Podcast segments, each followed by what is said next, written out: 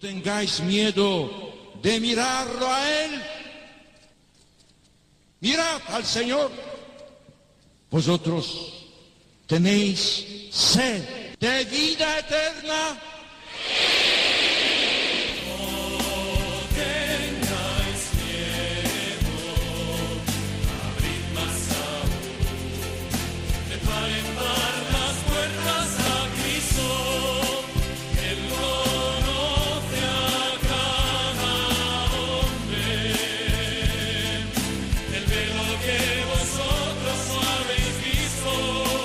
Comienza No tengáis miedo con el padre Juan Francisco Pacheco.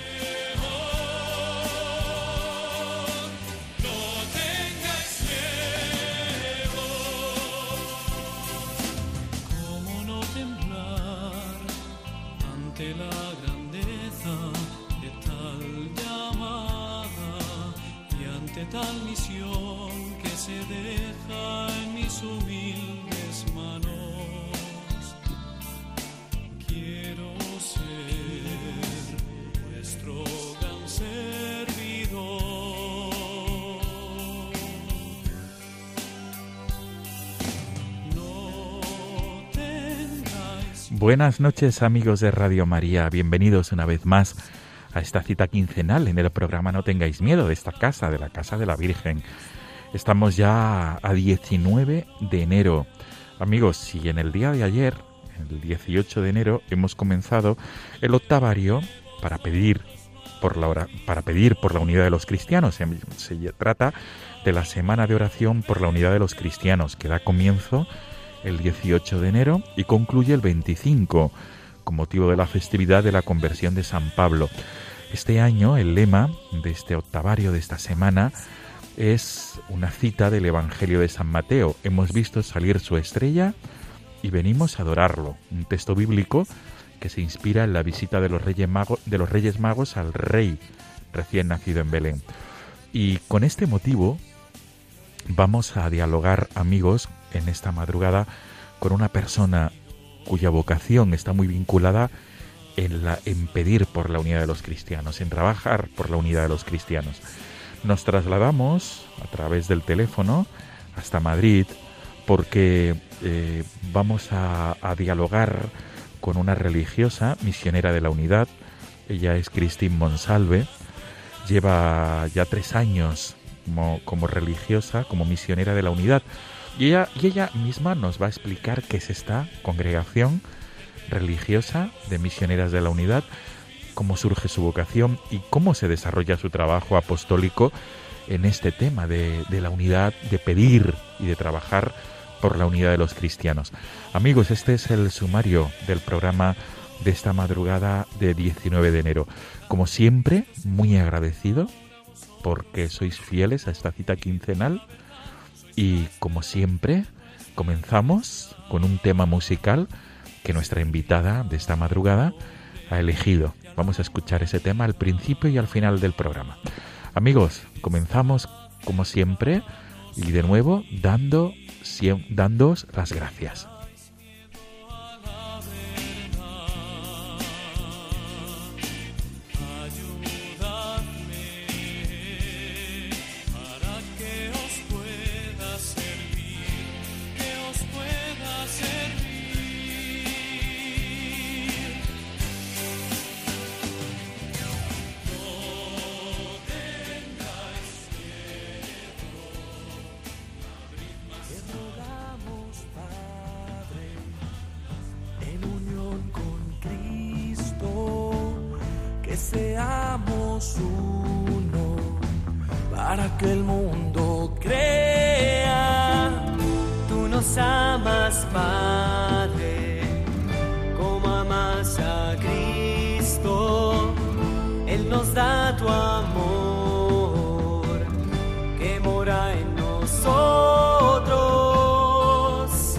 Oh Señor, tú eres luz y en ti no hay tinieblas. Caminando en tu luz somos uno en ti. Amigos, estamos escuchando este tema musical En tu luz viviremos del grupo Geset. porque nuestra invitada de esta madrugada, de esta noche, así lo ha querido, que sonara este tema. Saludamos sin más dilación a la hermana, a Cristín Monsalve. Buenas noches, Cristín. Hola, buenas noches, Juan Francisco. ¿Qué tal estás? Pues muy bien, sobre todo agradecerte tu, tu disponibilidad para dialogar con nosotros en este programa No tengáis miedo, compartir tu testimonio de fe y de esperanza. La primera pregunta de recibo es, Cristín, ¿por qué este tema en tu luz viviremos? Para ti, ¿por qué es tan importante y te interpela? Bueno, el tema GC hace un año lo ha sacado y empieza diciendo que seamos uno para que el mundo crea y es una de las misiones que es como el lema de las misioneras de la unidad. Entonces, por eso interpela muchísimo, porque es toda mi vocación eh, en una sola canción. Qué bueno. Qué bien, Cristín. Pues con tu venia vamos a subir el volumen, vamos a disfrutarlo. Vale. que mora en nosotros. Señor, tú eres luz y en ti no hay tinieblas. Caminando en tu luz somos uno en ti. Como tú estás en la luz, en tu luz viviremos. Y la sangre de tu Hijo nos purificará.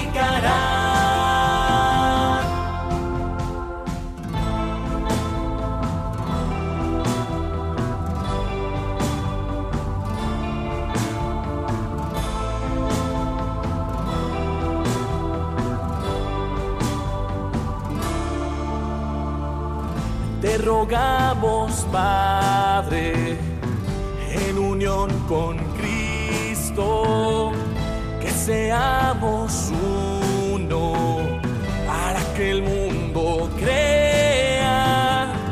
Tú nos amas, Padre, como amas a Cristo. Él nos da tu amor que mora en nosotros. Señor, tú eres luz y en ti no hay tinieblas. Caminando en tu luz somos uno en ti. Como tú estás en la luz, en tu luz viviremos. Y la sangre de tu Cristín, sin duda se trata de un tema no solamente con mucho ritmo, sino que tiene mucha profundidad desde el, desde el ecumenismo y la y el motivo ¿no? de, de este octavario por la unidad de los cristianos. Sí, es una, es una canción que verdaderamente describe todo el trabajo ecuménico que se hace a lo largo de los años y que resume todo el Evangelio, ¿no? Resume todo lo que es la unidad, que verdaderamente es el amor de Dios, el amor de Cristo, el, el que seamos una luz, pero primero para ser luz debemos estar unidos en Cristo. Es, es un tema bastante, bastante interesante y con mucha, con mucha profundidad por eso. Muy bien.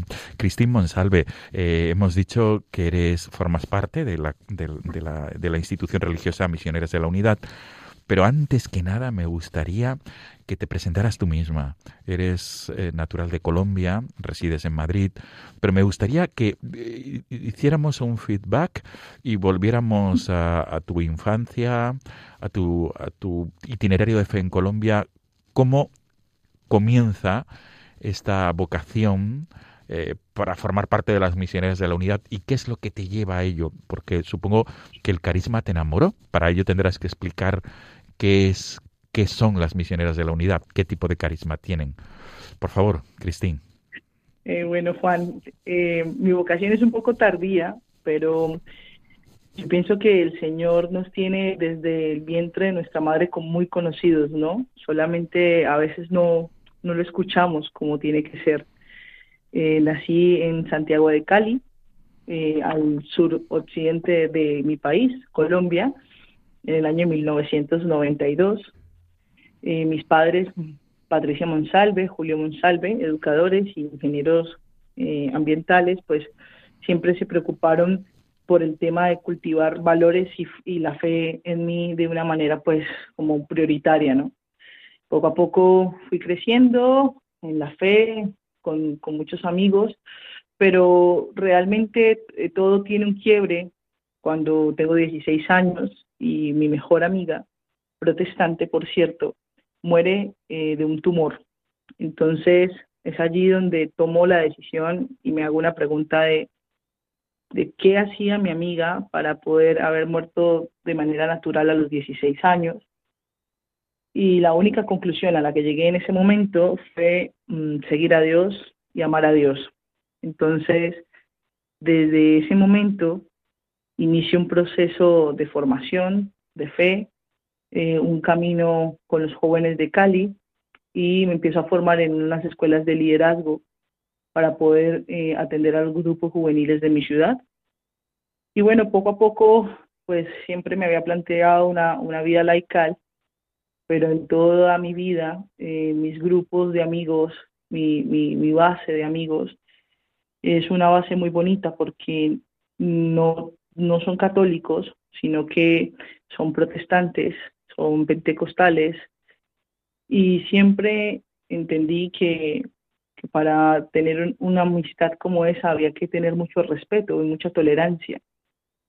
Y, y eso poco a poco, pues sin llamarlo ecumenismo en ese momento, porque, porque no sabía el nombre que tenía, lo viví lo viví con ellos, fue, fueron mis, primeros, mis primeras vivencias. Con mi mejor amiga, la que murió también, había muchísimo respeto en el diálogo.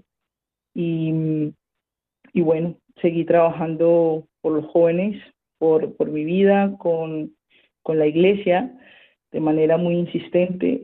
Y poco a poco, pues ya uno va creciendo, ya hace su profesión, ya hace otro tipo de cosas y llega un momento que, bueno, llega una crisis con el Señor muy fuerte y, y ya llega el momento en el que el Señor te llama y te llama a la misión y el 24 de octubre del 2018 eh, me llaman las misioneras de la unidad para ser parte de este hermoso proyecto, de esta hermosa familia. Y es una respuesta inmediata, es una respuesta a la que digo sí, sin pensarlo. Y cuando llego me encuentro con mi vida plasmada, con la tolerancia, con el respeto, con el servicio a los demás, con el salir al encuentro. Y, fue algo que hermosamente me, ha planificado, me planificó. Recuerdo mucho una vez en Colombia, en Colombia las, por la situación sociopolítica, socioeconómica, la tolerancia es una de las, pocas cosas que yo creo que falta en mi país, que es muy difícil. Y entonces, eh, en una iglesia, yo quería ir a una iglesia protestante eh, en mi país y era como complicado, ¿no? Salía escondidas de la iglesia protestante de mi país.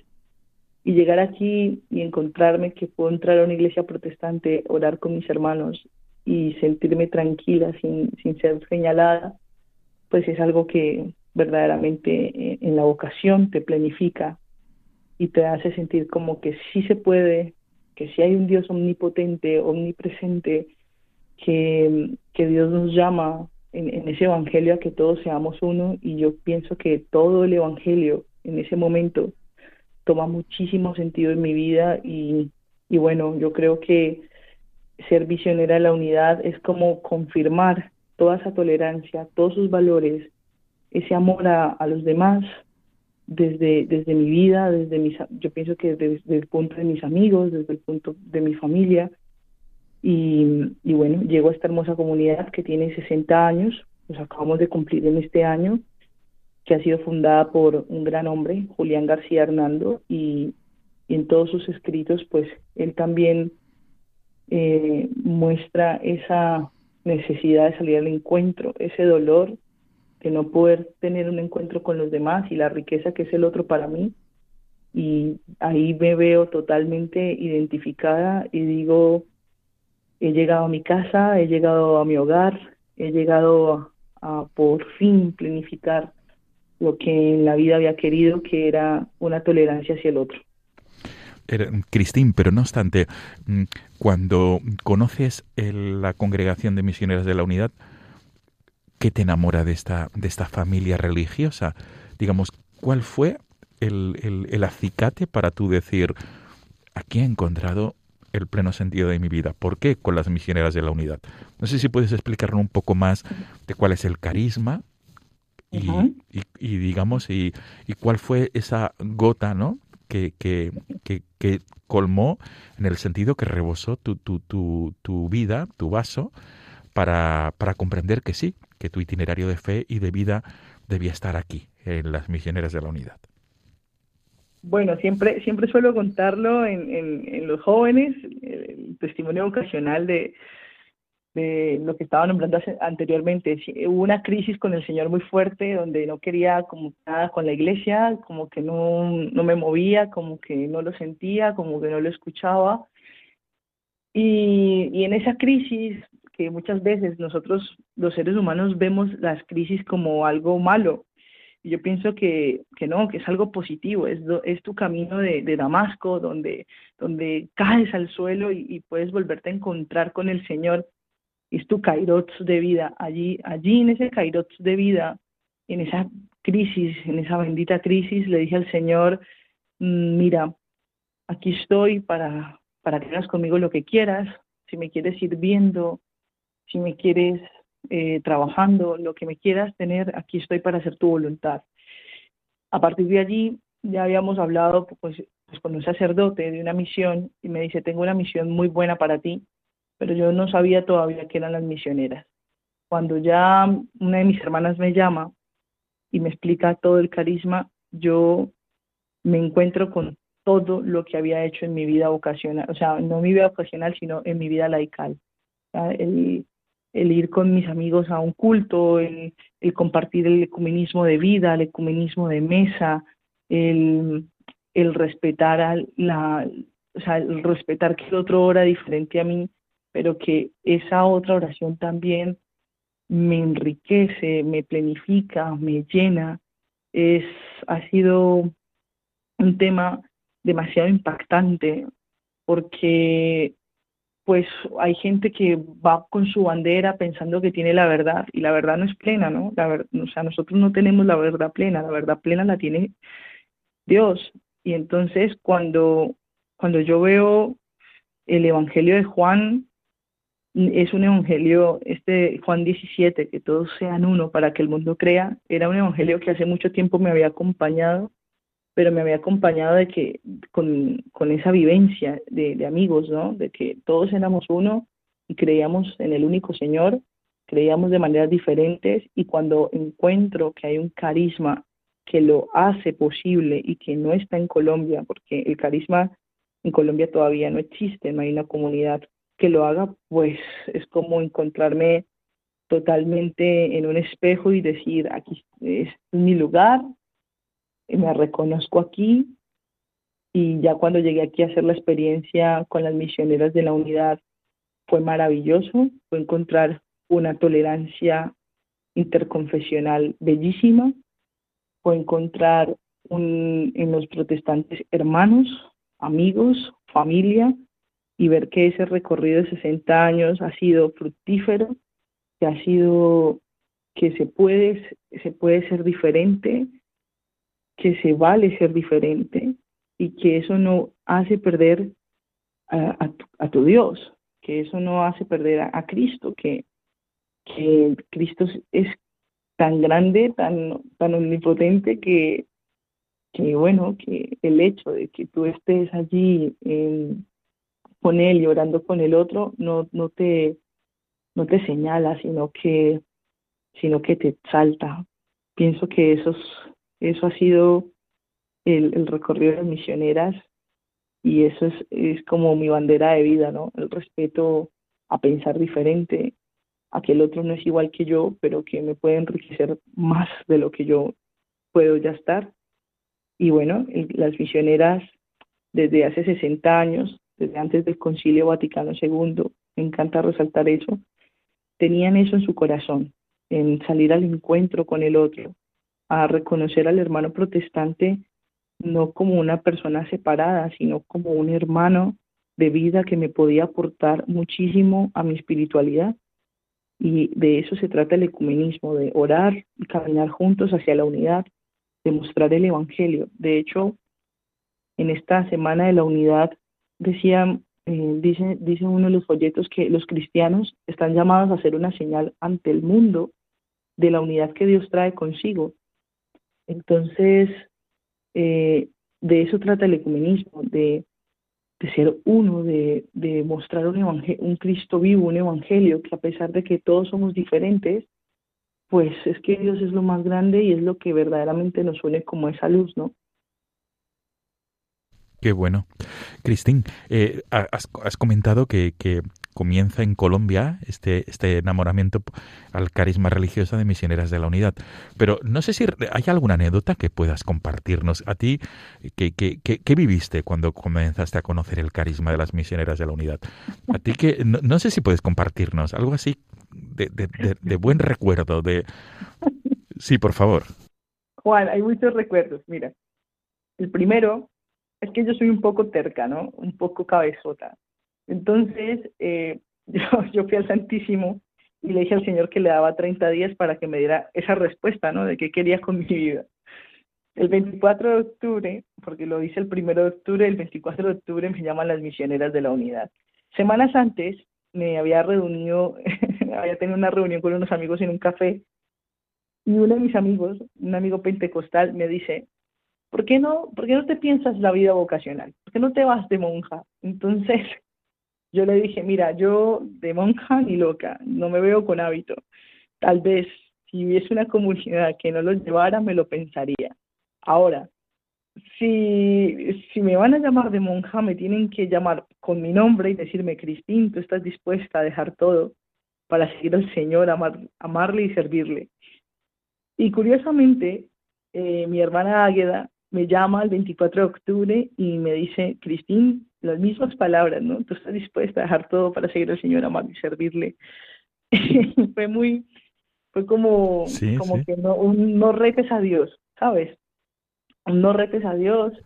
Ya después empecé a hacer la, la, la experiencia vocacional y le dije a mi, y dije, dije para mis adentros, dije, si mi madre me dice que no, que no está de acuerdo con esta decisión, es porque no viene de Dios. Pues mira, eh, reuní a mi madre y a mis tías y mi, y mi madre solamente se pudo arrodillar y decir gracias Señor porque tú me escuchas. Entonces fue un poco cómico porque a pesar de que ya estaba el llamamiento, yo seguía negándolo, ¿no? Sí. Y bueno, después, ya haciendo una experiencia eh, con, con, los hermanos misioneros de la unidad, eh, devolviéndome hacia mi ciudad, mmm, le digo al Señor, mira, dame una señal, porque necesito, necesito saber si esto verdaderamente viene de ti. Y en el aeropuerto del Dorado de Bogotá me encuentro, me, me agacho para amarrarme mi zapato y me encuentro una moneda de Israel. Entonces... ¡Qué bueno! En ese, en ese momento, aún la conservo, en ese momento le digo al Señor, mira, está bien, no voy a, no voy a, no voy a no voy a hacer más rival contigo, no voy a competir más contigo, ya, ya lo has hecho de esta manera y, y verdaderamente pues me quedan mis amigos, ¿no? Voy a ver mis amigos, que hay algunos que ni siquiera creen y en vez de, de refutarme la decisión, me abrazan y se alegran y me dicen, mira, es donde te hemos visto toda la vida. Entonces, realmente la vocación es una cosa como lo que, lo que dice Aristóteles, ¿no? De que potencialmente estaba, pero había que darle forma. Había que darle forma y, y bueno, se dio forma en ese tiempo. Qué bueno. Qué bueno, Cristín. Pues, Cristín, vamos a hacer una pausa porque es muy interesante lo que nos estás compartiendo. Hay un tema musical que también te gusta mucho, que implica mucho en tu vida de fe, de oración, que es Bendigamos al Señor de Flor y Canto. Nos vamos a escucharlo y vamos a hacer una pausa.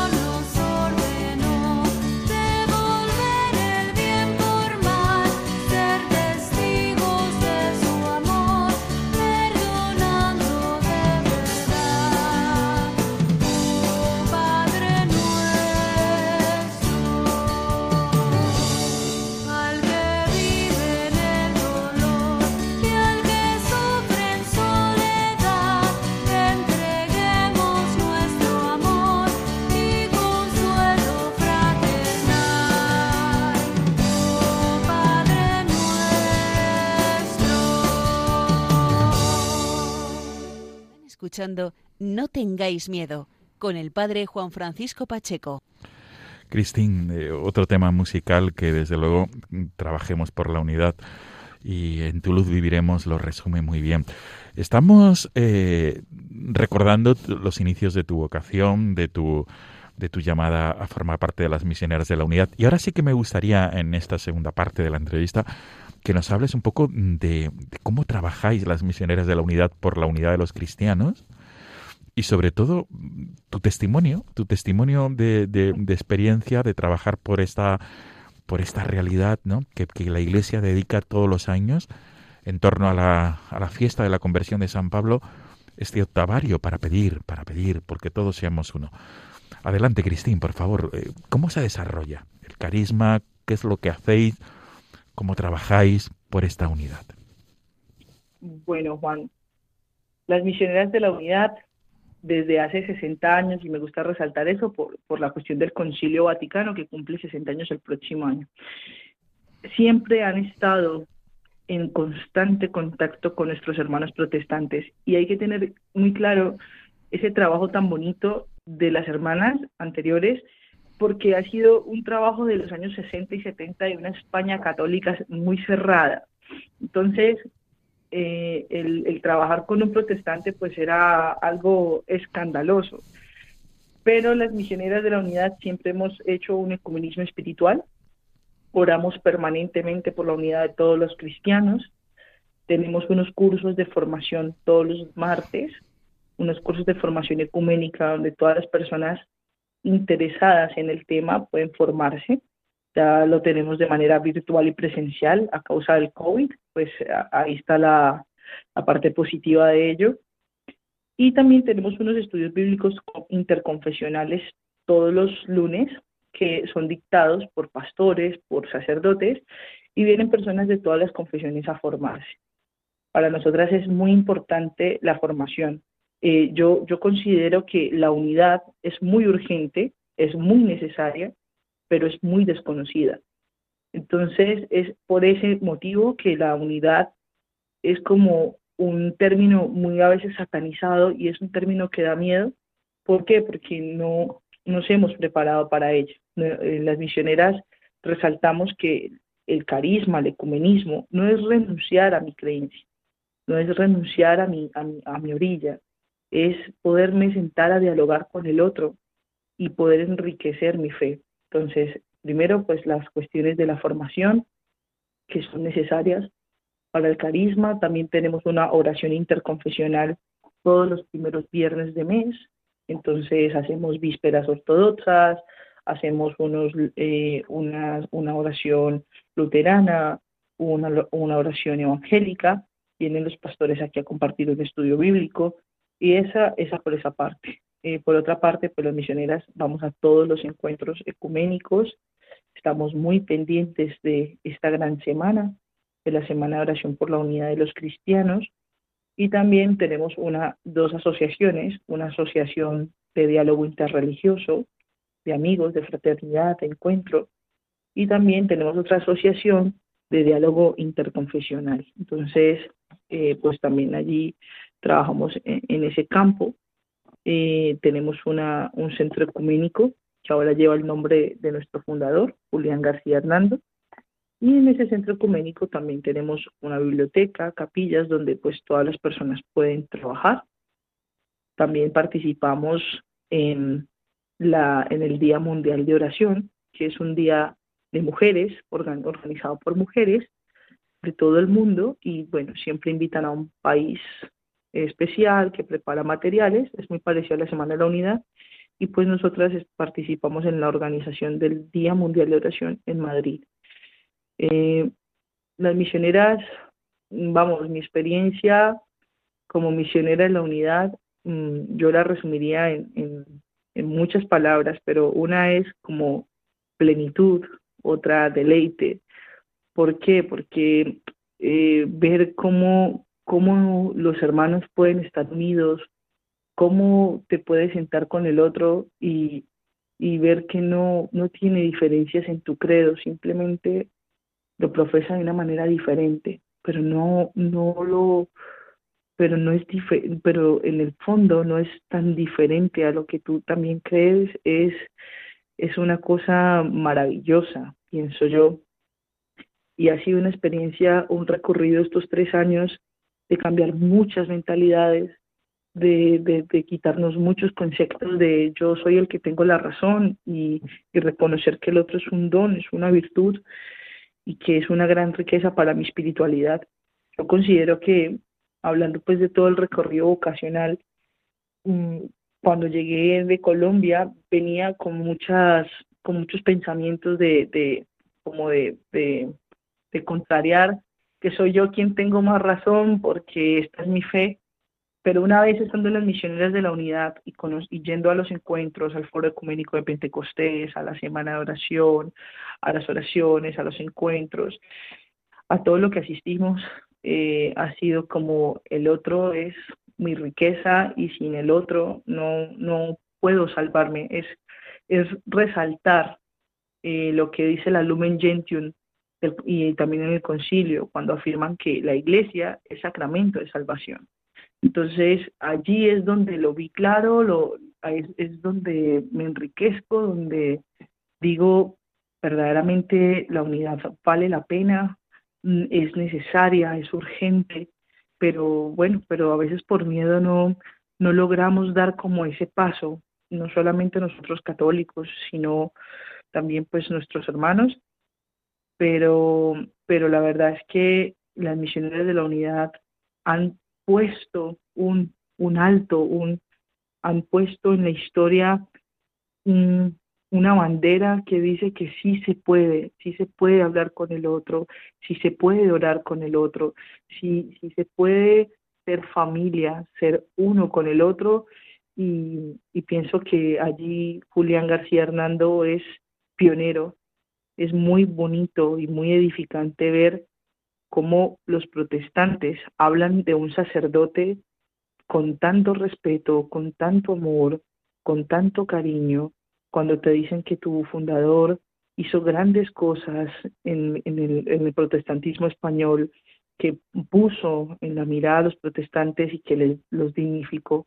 Yo pienso que allí, en Julián, en Don Julián, se cumplen muchas, muchas partes del Evangelio de Juan 17, que todos seamos uno para que el mundo crea. Qué bueno. Cristín, eh, ¿dó- dó- ¿dónde está la- la- el- este centro de la unidad del que hablas en Madrid concretamente? ¿Dónde está? el- ha- has hablado de un lugar de oración donde hay capillas, donde tenéis encuentros, donde, donde se celebran, por ejemplo, has dicho vísperas ortodoxas. ¿Dó- ¿Dónde es exactamente? Bueno, estamos ubicadas en Madrid, en, la- en la zona, es- en el distrito de Ciudad, Ciudad Lineal. La dirección es calle José Arcones Gil, 37, segundo piso. Ajá. Metro Ciudad Lineal, Metro Pueblo Nuevo, línea 5 y línea 7. Y también me imagino que los oyentes podrán encontrar fácilmente a través de los buscadores la información de las misioneras de la unidad, vuestra plataforma digital. Eh, claro que sí, estamos en Facebook como Misioneras de la Unidad, en YouTube como Misioneras de la Unidad y en nuestra página web www.centroecuménico.org. Qué bueno. Ahí nos pueden encontrar. Cristín, hay, hay un detalle que me gustaría saber, y no sé si igual que antes has sido como muy cuidadosa en los detalles de contarnos eh, esa vocación. ¿Cómo se desarrolla, digamos, el- la- un encuentro de, entre cristianos de distintas confesiones en vuestro centro de oración? ¿Cómo se desarrolla? ¿Cómo es la vida? Porque qui- qui- quiero imaginarlo, pero qui- quiero saberlo mm, a través de tu de tu relato y sobre todo de lo que nos puedas compartir también anecdótico, porque me imagino que se acercarán hermanos luteranos, hermanos ortodoxos y de otras confesiones cristianas a vuestra casa. Sí, mira, mi, mi fundador tenía algo y era que decía y ha dejado como carta magna de la casa que miremos más lo que nos une y dejemos de lado lo que nos separa. Entonces, para generar un encuentro, primero, eh, hacemos algo que se llama ecumenismo espiritual. Teológicamente mm, hay muchas diferencias y teológicamente podríamos pasar años y años de diálogo sin llegar a un acuerdo. Espiritualmente, la oración, eh, allí nos encontramos, allí podemos ser uno plenamente sin, sin ninguna diferencia. Entonces, preparar un encuentro en casa, por lo menos para una oración interconfesional de viernes, es llamar a nuestros hermanos, preguntarles qué disposición tienen, eh, qué cantos podemos realizar, es mm, llegar y decir, mm, buscar el talento que cada iglesia tiene, el aporte, el don que cada confesión cristiana puede brindar a la espiritualidad. Entonces, por lo menos hay algo que hay que reconocer del mundo protestante y es la música. Son muy buenos en su música. Entonces, pues ese puede ser un aporte, las alabanzas, sus canciones, todo esto. La, la, las vísperas ortodoxas, pues vamos con nuestros hermanos ortodoxos de la iglesia, puede ser rumana, griega. Eh, hace poco tuvimos una, unas rumanas y bueno, hablamos, conversamos antes, quedamos en el día, preparamos el material juntos y cuando llega el momento de la oración, pues convocamos a toda la gente que asista y que pueda orar juntos, pero eh, buscamos que sean unas lecturas, pues que no sean las lecturas del misal del día, sino que sean lecturas muy, muy acorde al, al, momento, a la, a, la, a, la, oración que queremos hacer, a la intención que queremos hacer. Entonces, en ese, en ese espacio, pues, mm, eh, sí somos muy cuidadosas las misioneras porque no se trata de imponerte mi visión, sino de que tú, tu orilla y mi orilla hagan una gran montaña y que se pueda mostrar en este mundo tan, tan falto de fe, tan, en este mundo tan lleno de vacíos, en este mundo que nos está comiendo por, por esa falta de espiritualidad, que Dios sigue vivo y que, y que nosotros los cristianos podemos hacer juntos grandes cosas y que y que se necesita urgentes de verdad mostrar que los cristianos no estamos muertos, que estamos vivos y que, y que juntos estamos caminando y llevando el Evangelio de, de Jesús a plenitud. Qué bueno. Cristín, mm, desde tu experiencia, subrayo esto, y desde esta vocación que tienes para pedir, para trabajar por la unidad de los cristianos, a los oyentes de Radio María, ¿qué les dirías? Y, sobre todo estoy pensando en, personas, familias que puedan tener eh, miembros de su familia o personas que tengan amigos que pertenezcan a otra confesión cristiana. Y a veces eh, esto puede, puede, a veces digo, puede ser un, un hándicap en el, en el trato incluso de la fe desde, desde esta experiencia, desde, esta, desde ese trabajo que realizáis las misioneras de la unidad, ¿tú qué les dirías? Aquellos que nos estén escuchando, ¿cómo hago para trabajar, para vivir la fe mm, y viviendo también la caridad? Mira, y voy a ser muy Papa Francisco, ¿eh? Lo primero es no tengáis miedo, no tengáis miedo de conversar con el otro, no tengáis miedo de conocer la riqueza que hay en el otro. Lo segundo es que para que haya un verdadero diálogo se necesita de tolerancia, es de escuchar. Antes de dar mi razón, debo escuchar lo que el otro tiene por decirme y lo que el otro tiene por enseñarme. Eh, estamos, estamos tan, tan a prisa por mostrar nuestra verdad que se nos olvida que el otro también merece ser escuchado. Eh, hay testimonios muy bonitos de, por lo menos hay eh, de mi director, el, director eclesial de la casa. Él es sacerdote y su hermano es pastor protestante. Y una vez entienden el ecumenismo, han podido volver a comer juntos en familia. Y yo pienso que lo, Dios es como un padre, ¿no? Entonces, tu padre no te quiere allí eh, peleado con tu hermano, sino que el padre cuando ve pelea, peleado a dos hermanos sufre. Entonces, para eso hay que ceder un poquito, ceder a la escucha, a la escucha del otro.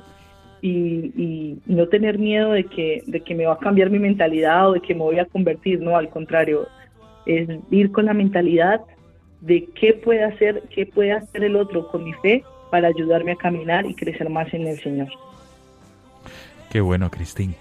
Cuando te reúnes con, con los cristianos de distintas confesiones ahí en el centro ecuménico que tenéis en Madrid, eh, después de esas oraciones de las que nos has hablado, cu- cu- cu- ¿cuál es la vivencia, Cristín? ¿Cuál es tu vivencia, la vivencia de los que están contigo? Sí, por favor.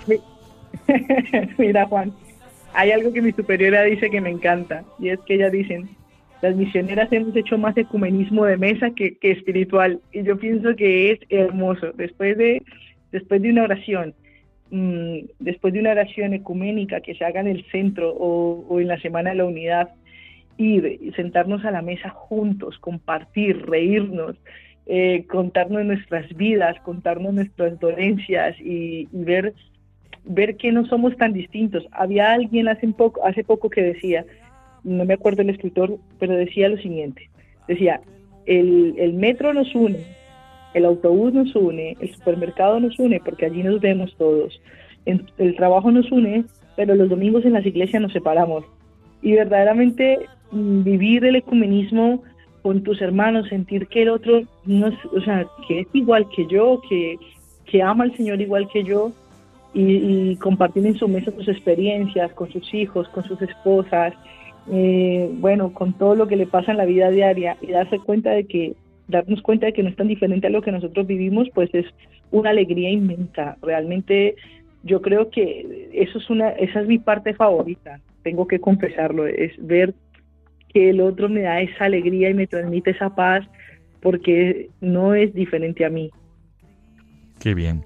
Cristín, ha sido un placer dialogar contigo en esta madrugada de 19 de enero, en este octavario, para pedir por la unidad de los cristianos. Gracias por tu testimonio de fe, por tu testimonio de esperanza sobre todo, y por ese trabajo que realizáis, las misioneras de la unidad, por este ecumenismo, como tú bien dices, siguiendo también lo que tanto nos repite el Papa Francisco, no tener miedo, no tener miedo. Cristín Monsalve, misionera de la unidad, mil gracias por acompañarnos y darnos tu testimonio. De verdad. Bueno, Juan, muchas gracias a ti y a todas las personas que nos están escuchando. Eh, para nosotras las misioneras siempre es un honor poder hablar de la unidad. Eh, siempre tenemos un lema que es todo al servicio de la unidad, pero también es que creemos en la unidad porque creemos en el amor. O sea, no hay otra manera de, de, de, unirnos, de, hacer la unidad posible. Entonces, pues eso, hacer lo que nos invita al octavario esta semana, que ser un signo de estrella que guíe el anhelo de Dios, de toda la humanidad hacia Cristo, y convertirnos en mediación para que Dios lleve a cabo la unidad de todos los pueblos. O sea, que esa es la misión que debe tener todo cristiano, que, que vean a un, a un Cristo andante, ¿no? O sea, que donde vayas puedan, puedas reflejar ese Cristo y, hacer, y ese Cristo se refleja simplemente en una sola palabra y es en la unidad. Muy bien, Cristín Monsalve, de nuevo gracias, de verdad. Gracias por tus palabras y sobre todo por ese testimonio de esperanza, ese gran testimonio de esperanza que nos has transmitido. Cristín Monsalve, misionera de la unidad, gracias una vez más. Nos quedamos con este tema musical, En tu luz viviremos, de GESED, de este grupo musical, que es este, este tema que habla muchísimo de la y que nos transmite ese afán por, por la unidad de los cristianos, de rezar por ello, de orar. Gracias, Cristín. Buenas noches y todo lo mejor para este octavario, de verdad. Buenas noches, Francisco. Muchas hasta, gracias por hasta el espacio. Hasta, hasta pronto, gracias. Vale, gracias.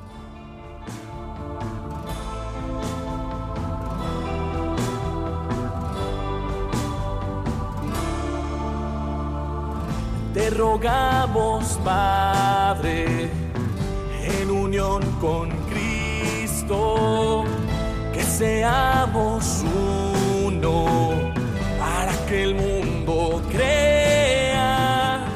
Tú nos amas, Padre. Amigos, nos volvemos a encontrar en 15 días, si Dios quiere. Como siempre, y de nuevo, gracias por esta fidelidad quincenal en este programa, no tengáis miedo. Nos volveremos a encontrar en la madrugada del 2 de febrero, la fiesta de la presentación de Jesús en el templo y la purificación de su madre, la fiesta de la Candelaria, así conocida popularmente. Hasta entonces, amigos, muchísimas gracias por ser fieles a este programa y como siempre también el correo electrónico del programa No tengáis miedo, arroba radiomaria.es. No tengáis miedo, arroba radiomaria.es para cualquier tipo de sugerencia, petición o comentario. Hasta dentro de 15 días, buenas noches.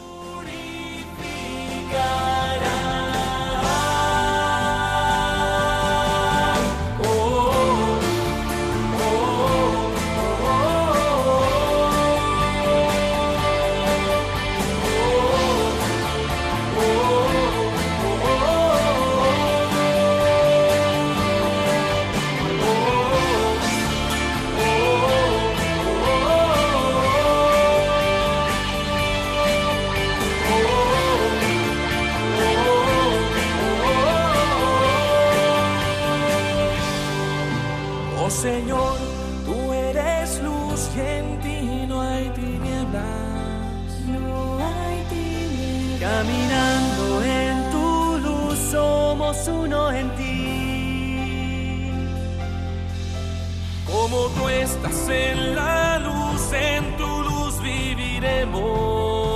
En tu luz viviremos. Y la sangre de tu Hijo nos purificará.